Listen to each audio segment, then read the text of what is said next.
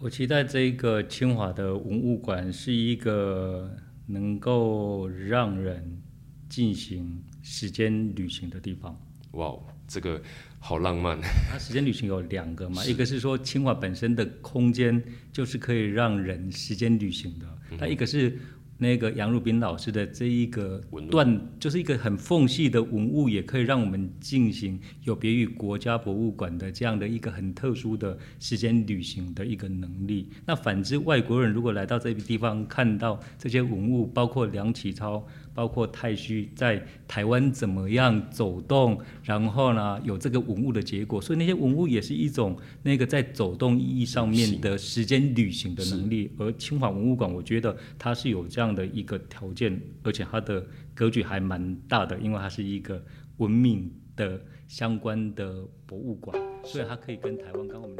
清大有文物。是梅园建筑系神兽，还是土地公呢？其实清华大学校园内的宝藏不止如此。现在就让清大有文物 Podcast 为您揭开清华大学文物馆的神秘面纱吧。听众朋友，大家好，欢迎收听清大文管会客室。本次的一个会客室的来宾，我们邀请到人类学家李威仪老师来谈谈博物馆的遗产与想象。那在介绍老师之前呢，容许我这边呃先就老师的一些背景来进行一些分享。呃，李威仪老师本身是在本校清华大学人类学研究所任职，那他也是呃清大文物馆的筹备委员之一。那老师过去在人类学的专业领域，包括博物馆与文化资产，然后。环境人类学、社会想象跟台湾研究，其中呢，这个博物馆与文化资产，老师近几年有完成了几个非常重要的作品，包括整个台湾博物馆的场域的想象政治，跟这个马来西亚槟城，它推动世界文化遗产的一个研究。那这个部分其实也是本次呃文管会客室呃非常开心能够邀请我们的内学家李威仪老师来谈谈，他就他的专业背景如何来理解清大武馆这样的一个场域。那我们先欢迎李威仪老师来跟听众朋友打声招呼吧。好，大家好。哎，老师，我们其实呃，这是我们节目第一次邀请人类学家来。那我们也晓得说，其实文化遗产是人类学的一个传统的研究领域。那因为呃，这我们先谈一个比较大的一个尺度的问题哦，就是说人类学如何理解当代文文化遗产的一个保存跟展示呢？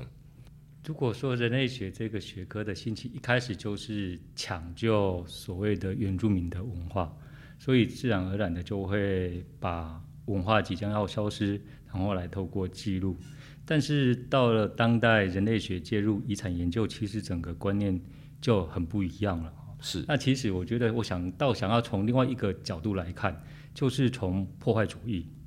因为要思考遗产，那遗产是保存。那如果我们不放到一个抢救的概念，那就会变成是说，那到底要保存之前要思考，那什么东西是被破坏掉的？嗯那破坏如果是在在人类学关于遗产的研究里面，这个破坏主义就很关键。在早期的话，像拜占庭就会说是一个那个具象的被破坏成为抽象。那宗教改革之后，就是艺术就跟这个宗教切割。是。那法国大革命又是这一个艺术又跟政治切割，政治被破坏掉。那到了这个十九世纪末二十世纪，又是艺术跟这一个社会切割。所以从某个角度来讲的话，所有的这些遗产要保存的图像是不断的被破坏跟解离。但只有只有我们从这一个破坏的角度，然后再来理解这个遗产的保存，反而就会变成是一个再在一个更宽广的角度来看了。是，那这样听起来的话，因为呃，我们目前文物馆主要收藏的是杨杨汝斌老师捐赠的一个文物，那这些文物其实大批来自于一九四九年当时候整个国府迁移来台的一些文物。那呃，我们先前跟杨汝杨汝斌老师谈到了，其实这些文物的幸存，它其实是在整个战火的一个影响之下。呃，它所剩无几的一些珍贵的文物，因为文物本身会说话。如果透过文物本身的一些呃判读跟呃解释，然后来进行一个展览的规划，那老师你刚提到的其实是一个蛮大尺度的，从一个欧洲的一个文化遗产保存的一个一个面向。那就文人类学的角度来看的话，那这样的一个东西，呃，它经历过破坏，经历过保存，那它的展示的部分的话，它会有一个什么样的一个面向是值得来讨论跟关心的？对，这有两点哦，一个是说像清大的文物馆会有杨汝斌老师的大量的一个收藏，那这个收藏来讲的话，倒会很特别哈。如果说那个我先点回答这一个啊，讨论这个课题哈。因为如果从博物馆来讲的话，过去我们会说博物馆史是一个平滑史，然后好像博物馆是怎么样朝向现代性。但目前其实对于博物馆的的研究的思考，认为说它不应该是一个线性的平滑史，它应该是一个是一个断裂的哈，真的从缝隙里面去看到博物馆场域里面真正起作用的。所以如果从这个目前的博物馆学的一个思潮来讲的话，恰恰好是清华的文物馆会有杨汝斌老师的这一个这个两个断代的哈，很缝隙的一个一九四九跟一八九五的这一个文物，恰恰好是反而是有别于过去我们放到直线进化的博物馆的平滑史。来理解文物，它反而是从两个断代里面可以更看到一个所谓的历史性的哈。是，这是关于刚刚提到的这个第一点。那第二点是说，那到底人类学怎么样来关于这个遗产的的保存？那这一点刚好恰恰是一个人类学可以施力的哈。那特别是到一九九零年代，那个整个遗产里面，从有形的古迹的由建筑学的专业。或艺术史的专业作为主要的一个专业的行动者，到九零年代，他就从有形的转到无形的。所以人类学最主要的一个失力点，在关于遗产的保存里面，它恰恰能够更有他自己过去的长期的专业跟敏感敏感度，所以它可以对这个无形的文化遗产的保存，它有更。更多元丰富的可能性是好。那举例来讲的话，那到底什么是无形？那就是一个日常生活当中，那无常日常生活当中到底该怎么样被保存，而不是保存成为一个古迹的标本？所以，反而人类学介入这样的一个无形文化的的一个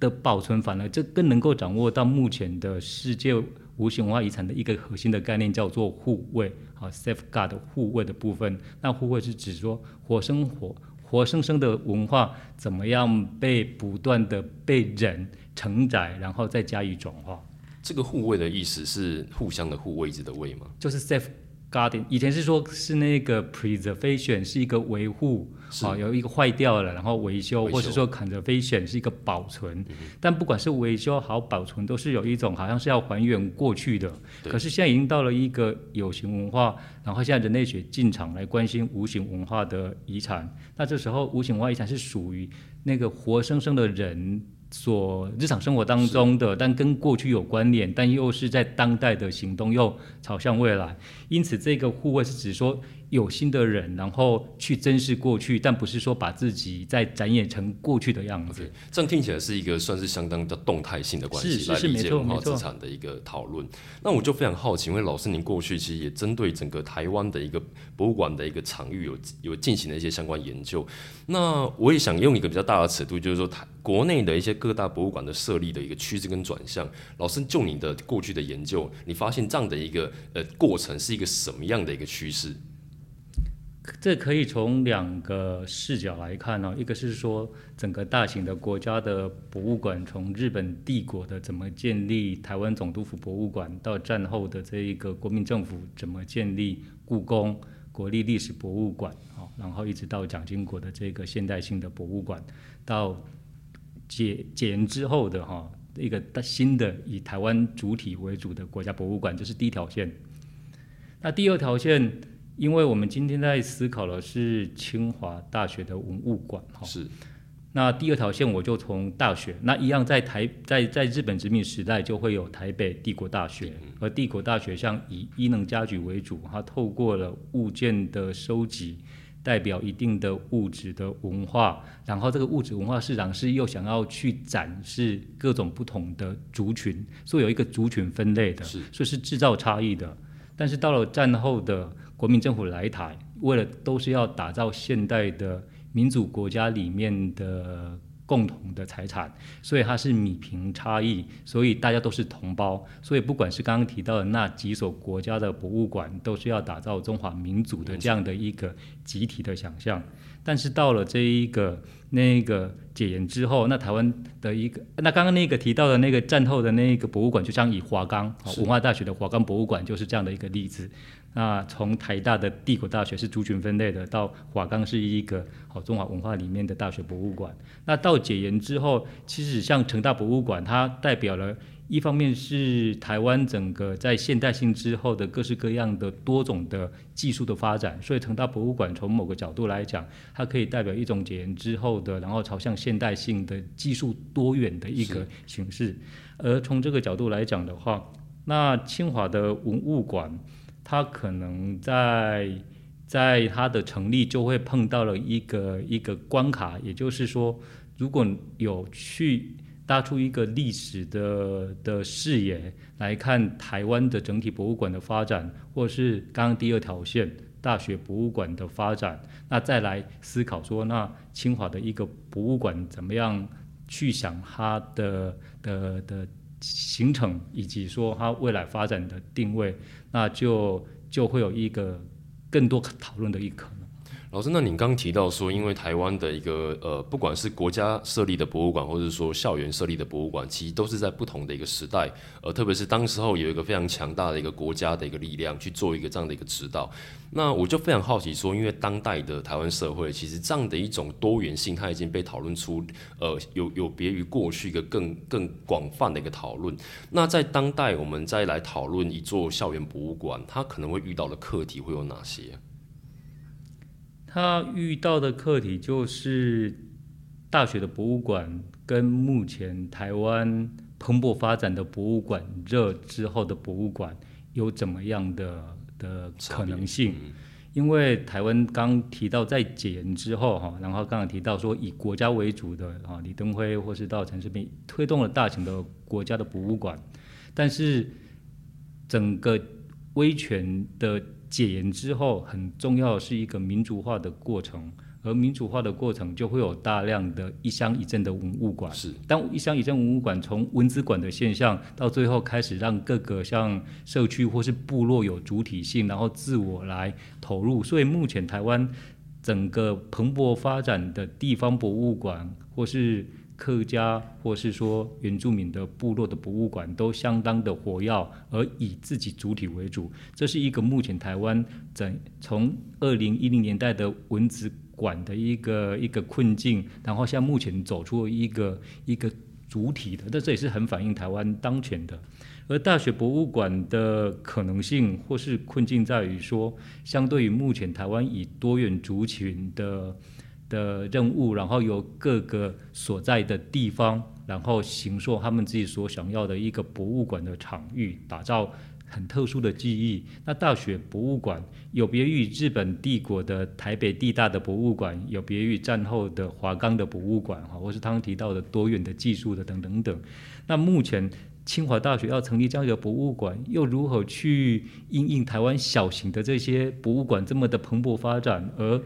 那个清华的这个博物馆要以文明为主，那文明为主是不是又会落入日本帝国或是战后国民政府的国家的所打造文明的，还是说有一种新的可能性？所以刚好是一个，但又要面对目前台湾蓬勃发展的小很小的博物馆，但是却活力十足的，所以就是一个一个非常既矛盾冲突，但是又好像有一些可能性要发生的一个一个一个历史时机点，正等待我们大家多集思广益去想。是这样听起来，哇！我在这样的一个清大文物馆，其实刚透过老师这样非常的清晰的分析之后，我觉得听得非常的期待，因为正好像呃呈现出这样的一所校文物馆，它当代所面临到的一些呃课题。那这样的课题，我觉得其实反映到台湾当代社会的一种追求。因为老师您刚有提到说，过去台湾曾经有一段博物馆热，那这个博物馆呢，我们也发现到说，并不是有场设。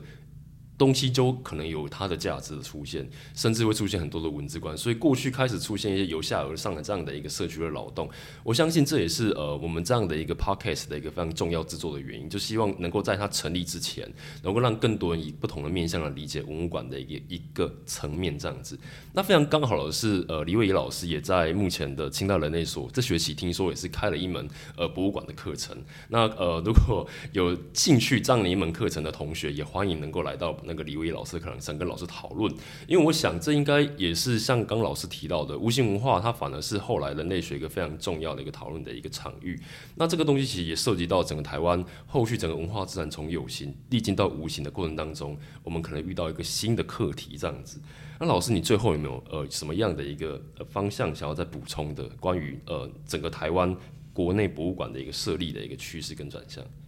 刚刚提到说，现在目前很多的像原住民的部落文物馆哈，有碰到困境，但是一些不错的发展，恰恰是刚好很符合好那个人类学在进行博物馆研究时候所提到的一个接触区的概念。好，那接触区过去是说原住民的文物被带到。那个大型的博物馆，然后被当作标本，但是后来开放库房，让原住民进到库房来，但最后反过来让这个文物可以文物归还，但最后就是接出去成为是一个动态的，所以把博物馆的场域在部落要发展成为一个动态，可以在不断的透过接触，然后接触可能是抵抗收编，在不断的变化，所以目前的。不管是人类学的博物馆研究的学理里面有一个新的接触区，成为一个动态变化、持续发展过程当中，人跟物的关系要不断的动态重组。而这个概念刚好也很符合目前关于遗产研究里面的人类学的观点，同样也是刚刚提到说，是那个透过有形到无形的转换，然后关注整个活文化。那活文化里面，他很关注点，那到底活文化在哪里？其实一个很重要的，我自己在研究马来西亚槟城作为一个世界文化遗产地的这个经验里面，也是一个之所以活文化不是说发散的，它恰巧是会有一个。教会的，而像乔治市、槟城乔治市作为一个世界遗产地，它就是一个东西贸易、海陆贸易各种交汇的场域，所以之所以成为遗产地，恰巧是一个交汇点。而不管是遗产研究的人类学视野的交汇点的概念，还是说博物馆研究的人类学视野的这个接触区动态的概念，它恰恰好都是有点点带到了一个今天我们要关注文物，但文物是要被人所。承接出来，动态的在往未来发展，所以是可以透过学理上面的的思考，又可以再再把这一个台湾的这一个那个博物馆，然后去思考清华文物馆在这个定位上面，可以再往哪里发展的可能性，我觉得是蛮有意思的。是，那谢谢老师您的一个分享。那呃，我们先休息一下。我们节节目下半段呢，我们非常开心能够跟老师一起来到我们之后那个文物馆的一个呃基地南校区，我们来走走，边聊聊这个基地跟这个后未来的文物馆的一个场域的一个意义。我们先稍休息一下。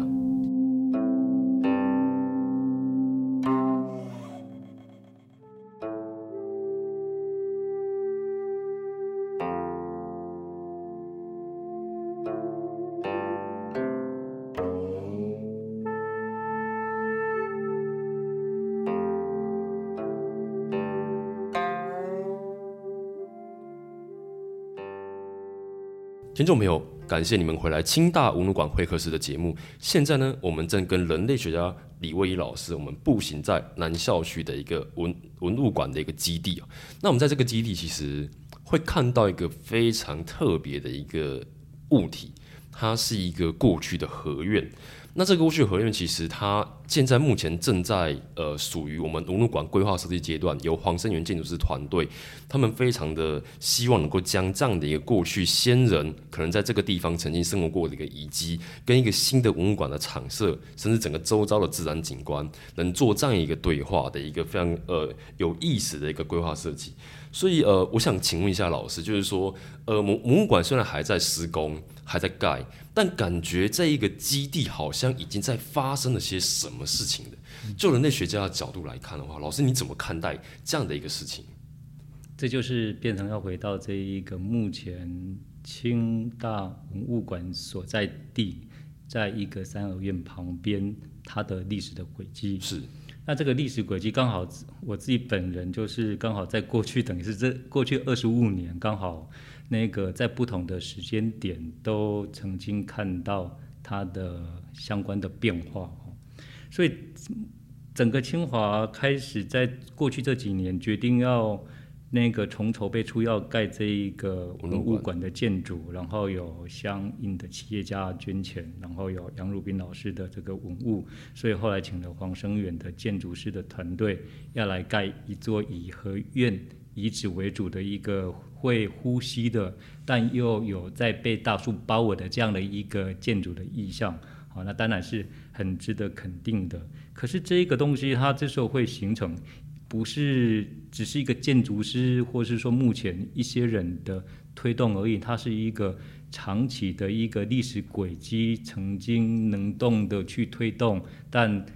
最后都昙花一现的消失。但今天，如果我们在回溯这个历史轨迹，会知道说今天有这样的一个成果是过去努力的。那我就就就再来再带大家再倒回去看一下哈。因为大概是九零年代的时候，那时候清华正准备要扩展它的南大校区，那时候整个都是公墓，整个那就开始有有三合院，然后有莲雾林、龙眼林等等等的这个民居的聚落要被征收。所以被征收之后，当然就学校就决定，大概应该是要把它给拆除。是。所以当时的社会人类学研究所的研究生，刚好当然我也是一个研究生哈，但是不是我更积极，是有其他的更火药的哈。当时那个社人所是一个社会运动很重要的一个场域的一个研究所，所以很多学生积极的，不只是想要去。那个抗议台湾社会不公不义的，也包括说在学校里面，既然有一个这么好的聚落，哈，然后又代表一定的在地的新主的这个这个十八尖山这个角落下的这样的一个聚落，聚落，所以就有一个三合院的保存的行动的的的一个一个抗议的行动，啊，那这样的行动出来之后，一开始学校当然是不可能是理的，可是他他大家就一波一波的去努力。好，那那个最后学校校务会叫你是是通过了哈，所以就被保留下来。那保留下来，那接下来要怎么用？但是随着抗议的学生一代一代的毕业，那学校可能后来就闲置在那个地方。嗯，再过了几年，那可能又过了十年了吧？九刚刚是九零年，我到大概十年，大概到二零零五、二零零六，台湾又一波的，好，刚刚除了文字馆。都是一个新的一个建筑物被打造之外，然后整个台湾社会也面对所有的古迹如如何再活化、再利用的一个风潮。所以在在刚刚提到的保存行动被三合院被学校顺利保留下来，但却被闲置。所以到了大概二零零五、二零零六，又清华刚好那个整个南大校区已经征收到完整，然后台积馆准备要盖出来哈。哦，那。就意识到说，那这一块三合院是不是可以那个所谓的再活化利用？所以学校也曾经委托像设计哈团队，像中原大学一个一个教授有一个设计的，然后来规划。那刚好清华又成立台湾。独创的清华学院，是，然后希望说这个地方可以有一个清华书院，然后又有三合院，所以在那个刚刚保存行动了十年之后，又有这一波的。但不管怎么样，这两波到最后都学校都只要有有有学生有学校的老师愿意出来出来行动，学校通常清华过去是以理工为主，但他还蛮尊重说人文的一个能动的声音能够如果出来会被尊重的。但是随着学生会毕业。好，然后又很快的，当这群学生毕业之后，又又停下来，所以就很可惜，是三合院到最后就就这样子已经二十年，所以最后就成为了一个那个断墙啊残壁。但是现在终于又又过十年，等于是到了二零一五一六一七，然后文物馆又选择落脚在这个地方，所以三合院最后黄生远的建筑团队才那个把。这样的一个合院遗址，加上过去的聚落里面的龙眼的莲雾树的这个等等等，就保留下来。所以今天我们看到这个文物馆处在这个南校区，好，它是有这样一条曾经有一些人努力过，然后。那个它才会被保留下来，但是保留下来它不会一次就成功，它就不断的失败。但是呢，它还是会不断的、不断的，就是一个断裂。像刚刚提到的博物馆史，不是一个直线史，它是一个断裂。但每次断裂，它就留下了一个痕迹。这样听起来其实非常有意思，因为我们不晓得说，原来这样的一个合院，过去是经历过九零年代，当时候有一波学生的一个保存运动。因为就这种保存运动，或是所我们所谓谈的社会运动，我觉得它的价值在于这个过程当中所激变出来的一个价一个一个讨论，甚至是一些关于价值的一些辩论。那九零年代其实刚老师有提到，是整个台湾本土化运动一个非常重要的时候，我们开始去正视到说一个校园过去前人的遗址跟整个场域之间的关系，因为这件事情其实对与很多人看不看待清华大学，它就是在一座科技城里面的一所大学，是觉得。是一个很不可思议的，会觉得好像清大就是一个非常的进步的、非常的现代性的。但在这样的一个场域，文物馆这样一个场域，过去曾经有这样一波又一波的一个讨论的过程当中，我们看到今天文物馆它也规划设计也融入了原本的一个遗构。那呃，老师你会怎么看待说，呃，像现在呃目前的话，你会怎么期待说，它未来规划设计之后，它这样的一个空间如何被论述，如何被讨论？这个问题很有意思啊！刚刚我们是说。知道了这个文物馆，它所在地的三合院的聚落的遗迹是，它有它发展的历史轨迹，是啊，但是不断的断裂，但是总是留下来啊，断废墟还是在在复活。但现在反而我们又可以从另外一个视角来来思考这个问题，也就是今天的这个文物馆所在地的三合院，它不是孤立的哦。好，我们知道说这个去落不会只是单一的，是，所以我们在空间空间的面向在横向的把它打开，会发现到清华这一边还有清华土地公，那土地公庙也是搬移之后，然后有一群在应该是二零一二年到二零一五年哦，当时人社院的院长蔡英俊，然后后来校长陈立军等等都还是支持让清华土地公庙这样的一个在这一个这一个点，然后。重生起来，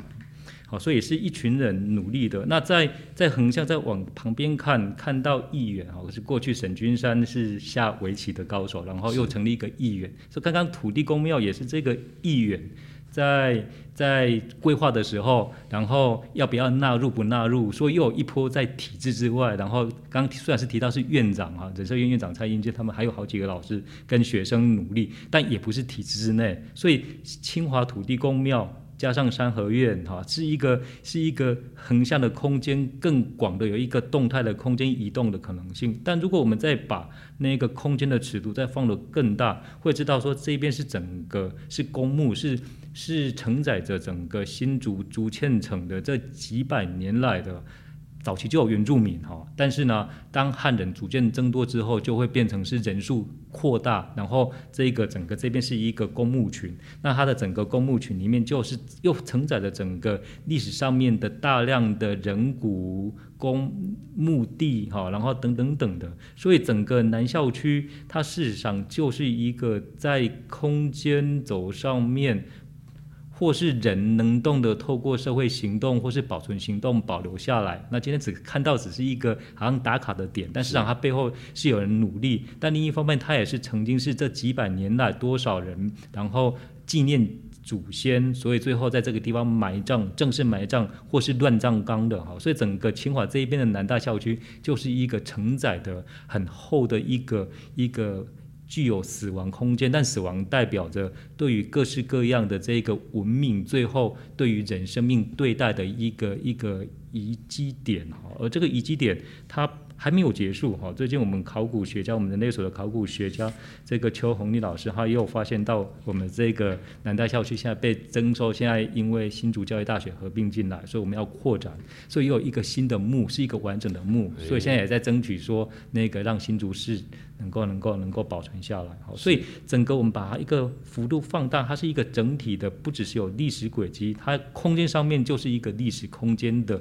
各种的不同的记忆点，是这样听起来。的话，我觉得南校南南校区这一块基地其实非常难得，它相对于整个清华大学以理工以进步为主轴的一个一个学校，但我们在这样的基地里面，我似乎看到了这个学校它跟这块土地之间的一个连接，它有非常多故事值得再去诉说这样子。那最后呢，我还想跟老师讨呃讨论一下，就是说，呃，文物馆虽然还在新建当中，但呃现阶段呢，其实已经有策划了好几档展览了，包括目前我们借展给中山大学的一个孙中山的一个特展。就是换句话说，我觉得清华大学文物馆它相当特别，是说它其实已经先有文物，然后后有馆舍。那老师，如果你如何看待这样的一个校园文物馆未来担负的一个可能是一个遗产的展示跟遗产的想象呢？这一个清华大学的文物馆是一座博物馆，啊，所以它当然就跟所有的博物馆有它一样的自我的要求。但刚刚我们透过理解文物馆所在的南校区这样的一个。这一个历史背景跟它空间的这个丰富性，我们会知道说，这样的一个校园的文物馆，它还有更丰富的一个遗产的想象的可能。是。而到底我们如何来理解遗产？这也是在目前整个遗产研究里面有一个一个很重要的观点，是把遗产作为一种组装啊，作为一种拼装啊，或作为一种机器。那当然，这个不是只是说学理上面，像是科技与社会哦 STS 里面强调拼装跟组装这样一个套套理论的，而是说我们当代社会其实就是一个如果够民主自由的，它就不再是一个集权由上而下来告诉那个底层接续下的人该怎么做，它自然而然就是会不同的人，然后。拼装、组装，然后聚集、再发散、聚集、再发散的一个过程。所以今天，如果把遗产作为一个交汇点，把博物馆作为一个接触区，然后来理解清大的文物馆，哦，它的本身的有杨汝斌老师的很丰富的这个文明的收藏，加上所在地的南校区这样的一个丰富的，那这时候我们会知道说，遗产作为一个组装，其实它过去啊就是。各式各样的曾经能动的组装出来，然后现在继续在社会技术的再继续组织，所以像是这个刚提到的，从社人所，然后还有很多人社院的，然后九零年代末，然后二十世纪初种几波的，都是一个是一个组装出来能动出来，然后包括那这是一条线，那另外一条线是那个那个刚提到的空间，也都是不断的被能动出来的。那杨老师的这个收藏本身，他也是他自己本身作为一个收藏者，然后去收藏文物，然后收藏台湾的、收藏日本的、中国的，然后东亚的一个文明圈，而他有这样的一个收藏。对于收藏文物的想象，然后又在两千零八年就开始要准备催生博物馆。那刚好我是两千零九年又回到清华来教书，所以一回来的时候呢，那个就就知道他有这样的一个热忱哦，所以那个也是也也是在旁边哦，虽然没有帮 没有帮忙，但是呢，也是持续的去去理解到，然后也感受到说，那个杨老师一方面有他自己本身对于这样的一个把。这个收藏放到东亚史的这个脉络来理解，但它也是一个能动的，所以在这个过程当中可以看到所有的，包括我们的筹备委员、所有的馆长，各式各样，我们都被组织组装进来在这个场域里面。然后，当然我们都是来来去去的，可是因为在这个过程当中，这个遗产作为一个组装，然后它不是一个只是一种集权式的机器，它反而是。很多人在这边行动，然后最后是一个打开一种，不管是博物馆场域或是遗产场域里面，是一种公共性。但这种公共性不是市民社会理念上面的公共性，恰恰是不同人有他自己组织下来、组装下来，认为他的公共，然后曾经投入一小个阶段。所以今天我们看到了，透过杨老师的这一批那个一九四九、一八九五的这一个文物，然后正在组装成一个。清大博物文物馆的一个未来，那到底这个组装的图像样貌会往哪里去？我们不知道，但我们会继续去去讨论，然后未来也会有更多的师生，然后会投入这样的一个场域。所以相信说，这样的一个校园的这样的一个文物馆，它所承担的这样的一个遗产想象，是比我们想的是更丰富的。是，哇，我这样听起来，其实老师您也无形当中也参与了文物馆的一个。几个重要的时期，跟他说起来，跟文物馆其实也蛮有缘分。从九零年代，老师你还在清大念书的时候，到你回来清大呃教书的时候，其实文物馆它已经展现了它以现在现在一个筹备的一个阶段这样子。那我觉得想最后节目的最后，想希望老师您就呃学校的一个老师的一个角度，呃，想要您一一句话送给。未来的一个清华大学文物馆，就是说我期待清华大学文物馆是一个什么样的地方？我期待这个清华的文物馆是一个能够让人进行时间旅行的地方。哇，这个。好浪漫，但是我觉得这确实也是文物馆本来就不是一个当代一个断片式的东西，它是不断的累积起来的，甚至我们我也不晓得它未来会往哪一个样的方向，但是我们都期待的。对，它时间旅行有两个嘛，一个是说清华本身的空间就是可以让人时间旅行的，但一个是。那个杨汝斌老师的这一个段，就是一个很缝隙的文物，也可以让我们进行有别于国家博物馆的这样的一个很特殊的时间旅行的一个能力。那反之，外国人如果来到这个地方，看到这些文物，包括梁启超。包括太虚在台湾怎么样走动，然后呢有这个文物的结果，所以那些文物也是一种那个在走动意义上面的时间旅行的能力。而清华文物馆，我觉得它是有这样的一个条件，而且它的格局还蛮大的，因为它是一个文明的相关的博物馆。所以它可以跟台湾，刚刚我们第一节提到的，台湾目前有很多的能动的地方的族群的博物馆，但清华大学它也成为一个在战后被发明出来的新的教会地，所以有它一种有别于台湾不同地方的可能性，所以是一个很期待台湾居然还会在那个日本帝国跟战后的这个还会有一个关于文明是想象的一个博物馆出现。是。非常感谢我们清华大学呃人类学研究所李伟老师莅临我们节目，跟我们分享那么多人类学家如何理解博物馆与遗产想象。那老师最后再跟听众朋友说声再见吧。好，那大家再见。好，那我们感谢听众朋友收听本集的清大文物馆会客室，我是主持人王七凯，期待各位都是未来走进清大文物馆的那一个人。我们下回空中见，拜拜。